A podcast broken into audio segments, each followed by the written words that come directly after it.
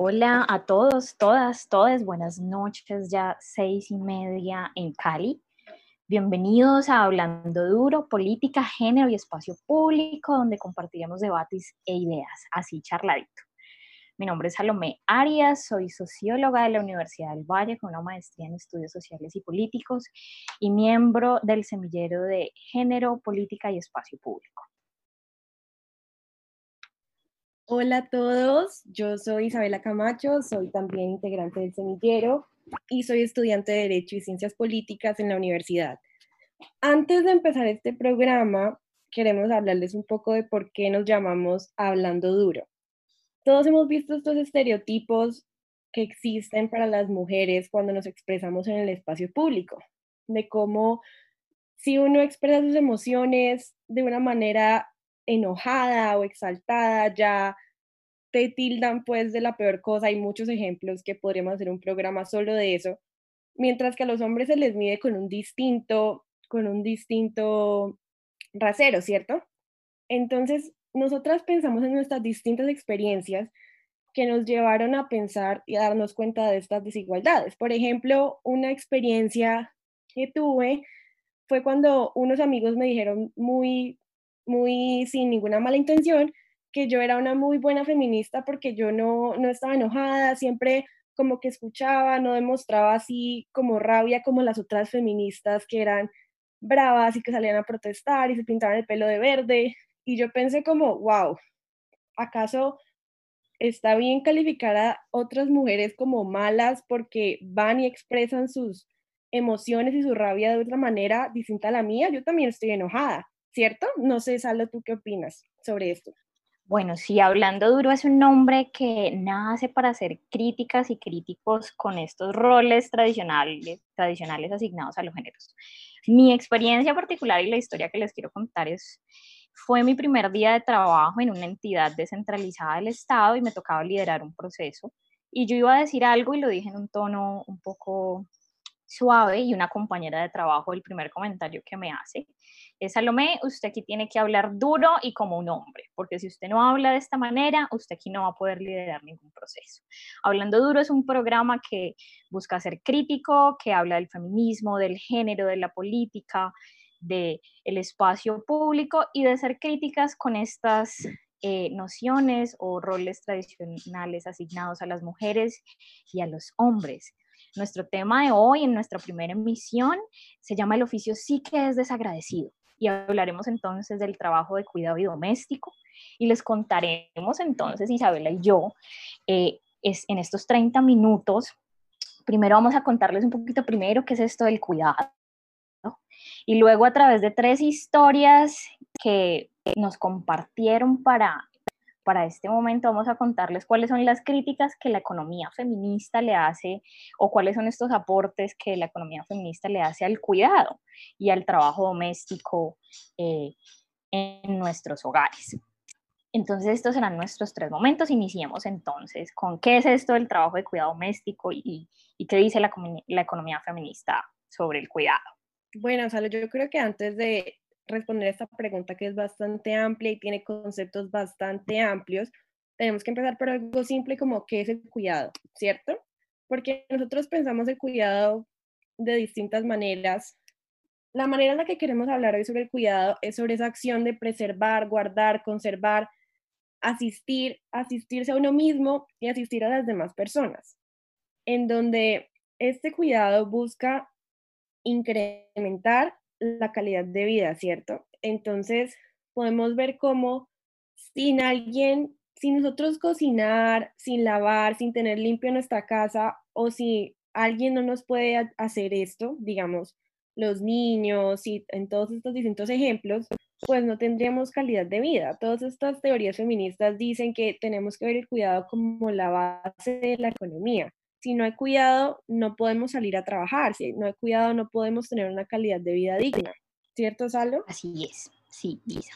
Entonces, un poco el cuidado, como lo mencionaba Isabel, es toda actividad que busca preservar la vida y tener una vida, eh, la mejor vida posible. ¿Qué dicen entonces las economistas feministas acerca de, de esta postura?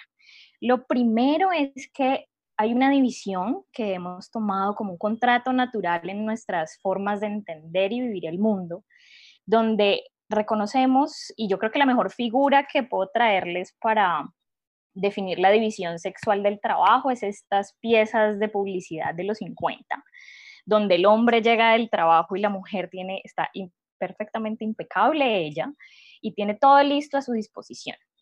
Lo primero que dice la economía feminista sobre el cuidado es que hay una división sexual que ha asumido que somos las mujeres eh,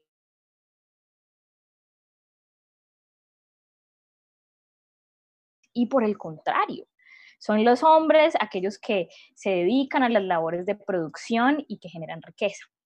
En esta generación de la riqueza, el cuidado también es importante para pensarnos la economía feminista. Primero, porque se ha desarrollado o se plantea que siempre asociamos la generación de riqueza o el progreso de un territorio o aquello que vale o que aporta a nuestras sociedades y que vale la pena ser pagado a través del dinero, es todo aquello que se hace por fuera del hogar. Nosotros aquí en este programa hoy venimos a decirles que no es así, que hay un otro oculto y ese otro oculto es lo que histórica y predominantemente ha hecho las mujeres en esta palabra que se asume como cuidado, que ha permitido que la vida sea posible, que nuestros sistemas económicos funcionen, sistemas culturales, políticos, eh, sociales, y son particularmente las mujeres las que predominantemente han asumido esto y que no es una tarea subsidiaria o que no deberíamos tener en cuenta. Por el contrario, es un otro central, como Isa lo mencionaba muy bien al inicio, que permite que la vida sea posible. Entonces, ese otro hay que reconocerlo y hay que reconocer lo que aporta. También la economía feminista nos dice que hay esta división tradicional donde, como les mencionaba en mi historia, donde a mí me dicen que tengo que tomar actitudes masculinas para ser escuchadas en el espacio público, eso se tiene que primero identificar, pero también se tiene que buscar transformar. Y una última idea antes que nos vayamos a las historias que les traemos para esta noche, es que la economía feminista también nos dice que no hay un solo cuidado. Yo les traía a colación la imagen eh, de la publicidad de los 50, que me imagino que todas, todos conocemos, que son estas mujeres arregladas, blancas, en familias heteronormativas, o una palabra más sencilla compuesta por parejas heterosexuales. El cuidado no es uno solo. El cuidado y a través de las tres historias que vamos a escuchar hoy nos van a mostrar que se ubica de manera diferente a partir de unas nociones eh, que distribuyen las posibilidades de hacer y ser en nuestras sociedades. ¿Cuáles nociones son? De nuestro interés como programa del semillero de género está el género, también está la raza y la etnia, la clase, la orientación sexual, eh, la capacidad, entre otras. Entonces, estas son unas primeras tres ideas que queremos mencionarles, Isabela y yo, acerca de lo que dice la economía feminista acerca del cuidado, pero a través de las historias que vamos a narrarles y a compartirles en, esta tarde-noche, vamos a poder ir desarrollándolas. Entonces, damos, vamos a escuchar eh, la primera historia de David, un hombre de 38 años en la ciudad de Cali, que ahorita está en la zona rural en épocas de la pandemia. Gracias, Natalia, por ponernos a David para que lo escuchemos. El trabajo doméstico y el cuidado en casa desde mi cotidianidad antes de la pandemia, mm, se vivía con un compromiso hacia el orden, hacia la limpieza. Vivía con mi pareja y digamos que ahí los roles eran un poco invertidos desde lo tradicional porque yo era la persona que pasaba más tiempo en el hogar, ella eh, salía mucho a hacer, sus, sus labores, a estudiar, a trabajar, una mujer muy empoderada. Y yo pues por mis dinámicas de trabajo no tenía que salir tanto, entonces me gustaba tener el espacio muy organizado, eh, además de cuidar a las mascotas que teníamos, dos gatas, encargarnos de su alimentación, un poco del cuidado de las matas que nos gustaba tener. Y una persona venía una vez por semana a colaborarnos con lavado de la ropa, eh, una limpieza más profunda, ayudar a cocinar digamos que ocasionalmente eh, nosotros lavábamos ropa cuando era necesario, pero no era algo muy frecuente. O bueno, si no era tan frecuente.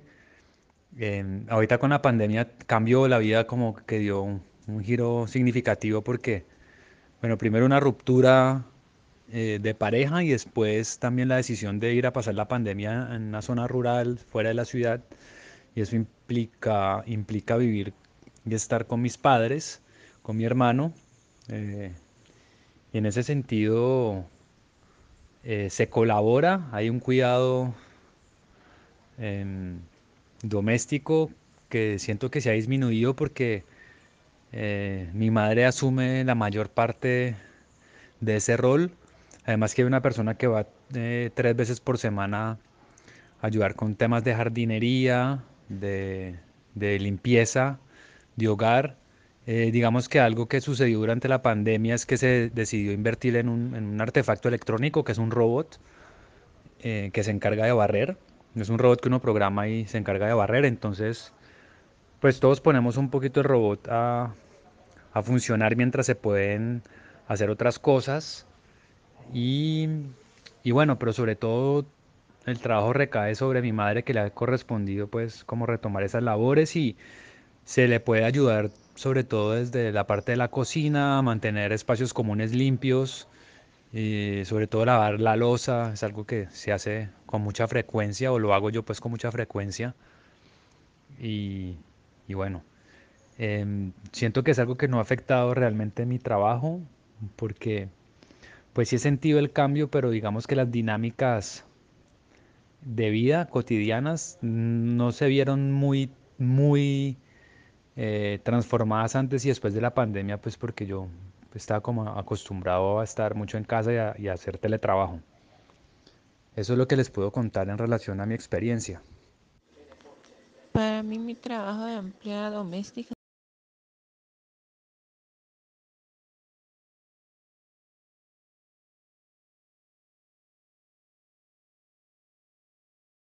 Bueno, entonces después de escuchar esta historia de David, quiero primero recalcar que hay dos momentos importantes en esta historia, ¿cierto? Vemos un momento pre-pandemia y un momento, pues, en la pandemia, ¿cierto? Y este momento pre-pandemia, él nos cuenta que él vivía con su pareja, la cual estudiaba, trabajaba y él era el que se hacía cargo de la mayoría de las labores del hogar. Nosotros ¿por qué decidimos preguntarle a un hombre? Se estarán preguntando. Y es el hecho de que esta conversación del cuidado debe tenerse con los hombres, porque si seguimos teniendo esta conversación entre las mujeres, no va a dejar de ser una, no va a dejar de pensarse que es un asunto solo de mujeres, lo cual tenemos que cambiar, ¿cierto? Así que David es un ejemplo de estas nuevas masculinidades que están surgiendo, en las cuales los hombres ya no ven este estereotipo de que tienen que ser los proveedores y que las labores de la casa son solo de mujeres, sino que se dan cuenta de que ellos también viven en la casa, ellos también tienen que ayudar. Es como estas historias de los esposos que dicen como, no, es que mi esposo es muy bueno porque él me ayuda a veces con cosas de la casa o me ayuda a veces a cuidar los hijos y eso es como una cosa súper wow que dicen, pero en verdad es una responsabilidad de los dos, ¿cierto? Entonces, al principio de la historia vemos como él es un ejemplo de estas ideas que se empiezan a romper, de estas nuevas masculinidades. Sin embargo, después vamos a la segunda parte en la cual él se va a vivir con su familia y con su hermano en esta pandemia. Entonces, ahí vemos cómo hay un cambio de discurso sutil, pero lo hay, en los verbos, por ejemplo, en cómo su mamá, él nos dice que es la que se ha apropiado más que todo del trabajo, de cuidado de la casa y de cómo él a veces le ayuda, ¿cierto?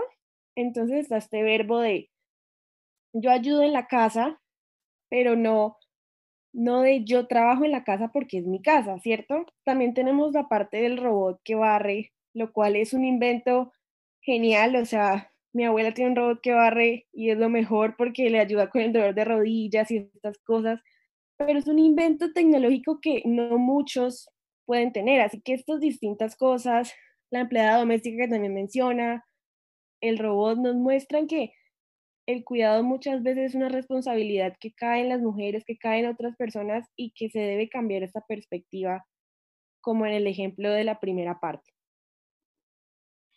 Así es, Isabela. Y yo con la historia de David pienso, al igual que tú, es, miremos los verbos que utiliza, ayudar, colaborar. El cuidado, las tareas de cuidado siguen siendo un asunto femenino. Volvemos entonces a la división sexual del trabajo. Además, si nos vamos un poquito más atrás en lo que David nos cuenta, él habla de que su madre es la que se encarga predominantemente, pero también va una trabajadora doméstica y vuelve y nos refuerza esta idea de que las mujeres seguimos siendo responsables de manera remunerada o no de las actividades que desarrollamos desde el cuidado. Y yo creo que vale la pena también aquí hacerle un zoom. David nos cuenta que su trabajo de cuidado incluso se redujo en época de pandemia ya que ahora está eh, con su madre y que no afecta para nada su trabajo. Ahora contrastemos esta historia de David con Sandra.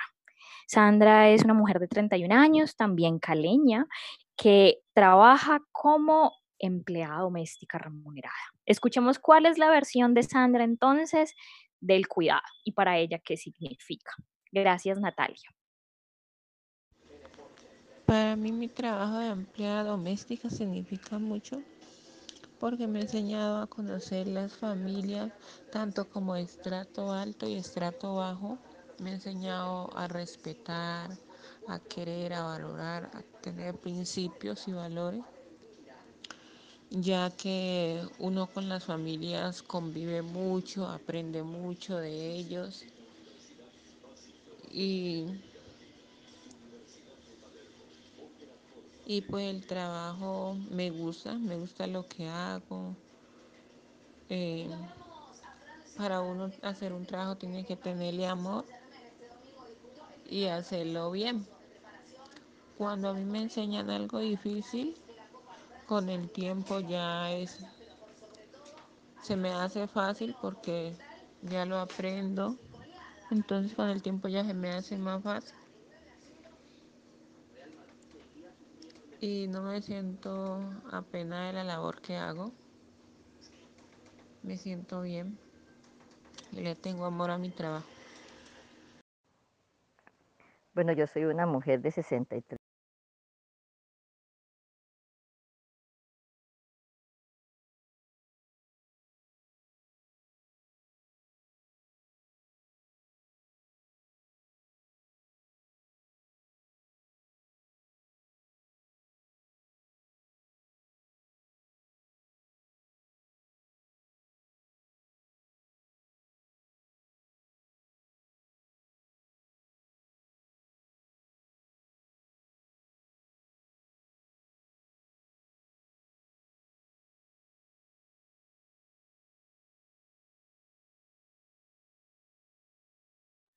Bueno, entonces la historia de Sandra nos permite introducir una primera reflexión eh, acerca de en qué lugares trabajan las mujeres. Si bien hay que reconocer que ha, habido una transición de las mujeres del ámbito privado, pensemos en los hogares y todas las actividades relacionadas con el cuidado, hacia lo que se podría considerar o cómo se ha configurado el espacio público, es decir, eh, el mercado, diferentes esferas de trabajo. Sin embargo, las mujeres no hemos ingresado de manera histórica a cualquier sector.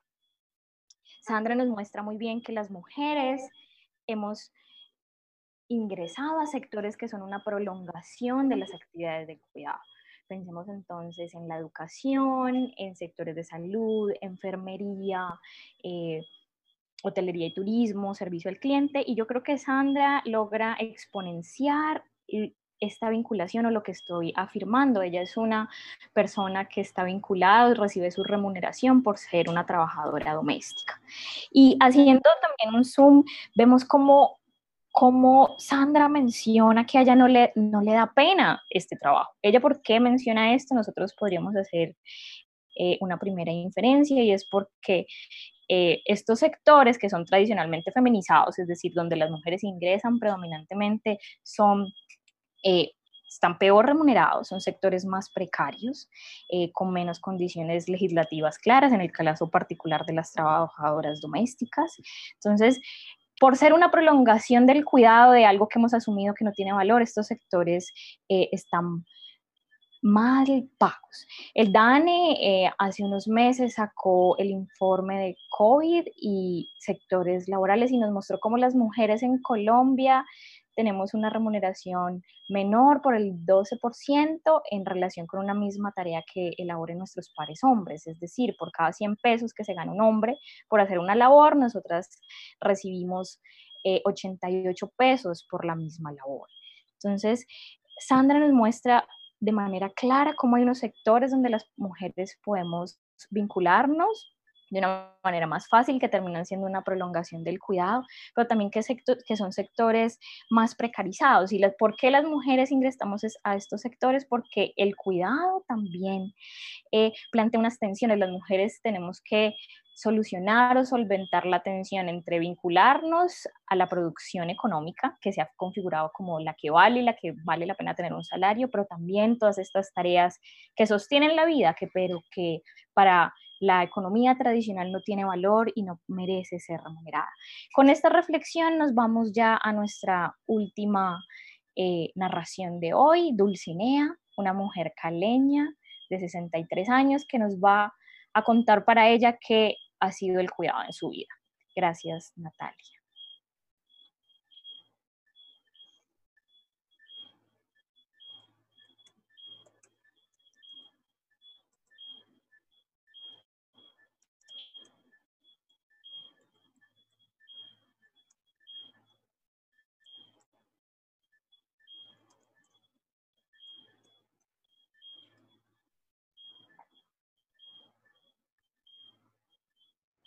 Algunas veces podíamos tener empleadas, otras veces no por la, por la situación.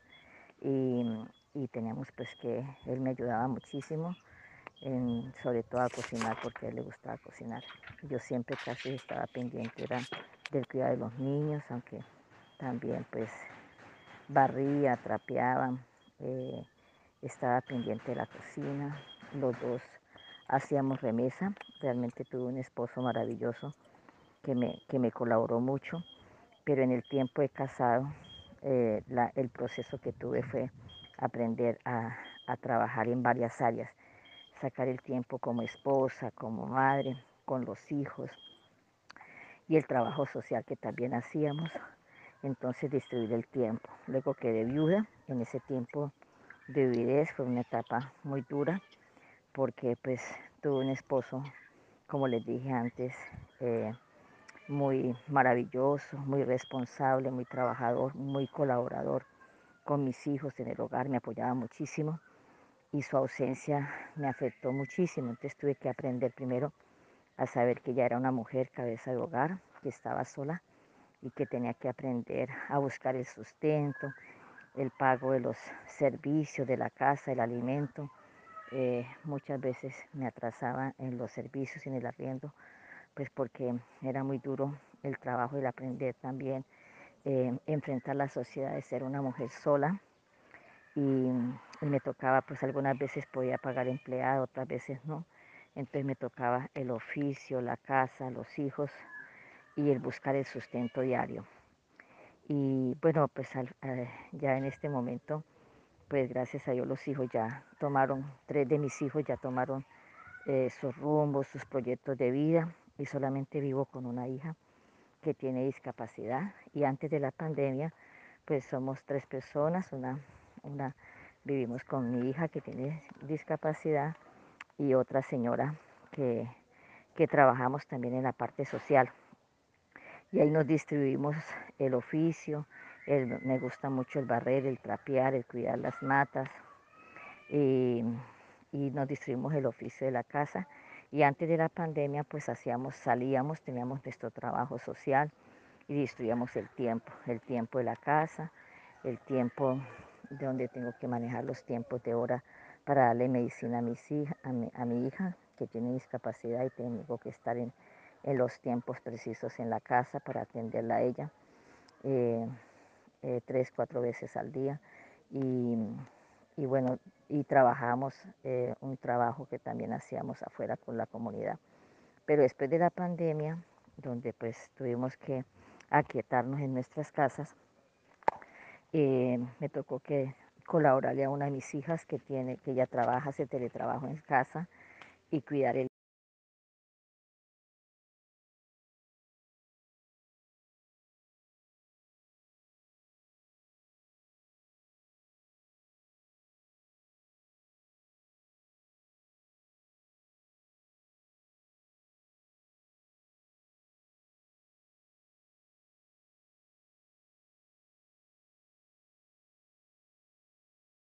Bueno, entonces en la historia de Dulcinea vemos dos problemáticas que están estrechamente relacionadas.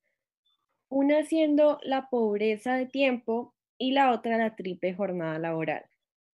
¿Qué son estas cosas? Bueno, la pobreza de tiempo es el hecho de que las mujeres tenemos estadísticamente menos tiempo libre que nuestros pares hombres. Estadísticas del DANE nos dicen que el 54% de las mujeres ocupadas, o sea, que están en el mercado laboral formal, entre comillas, están en una situación de pobreza de tiempo. ¿Por qué pasa esto? Porque las mujeres tienen que asumir no solo las cargas de su trabajo en lo público, sino las cargas del hogar, las cargas de la vida privada.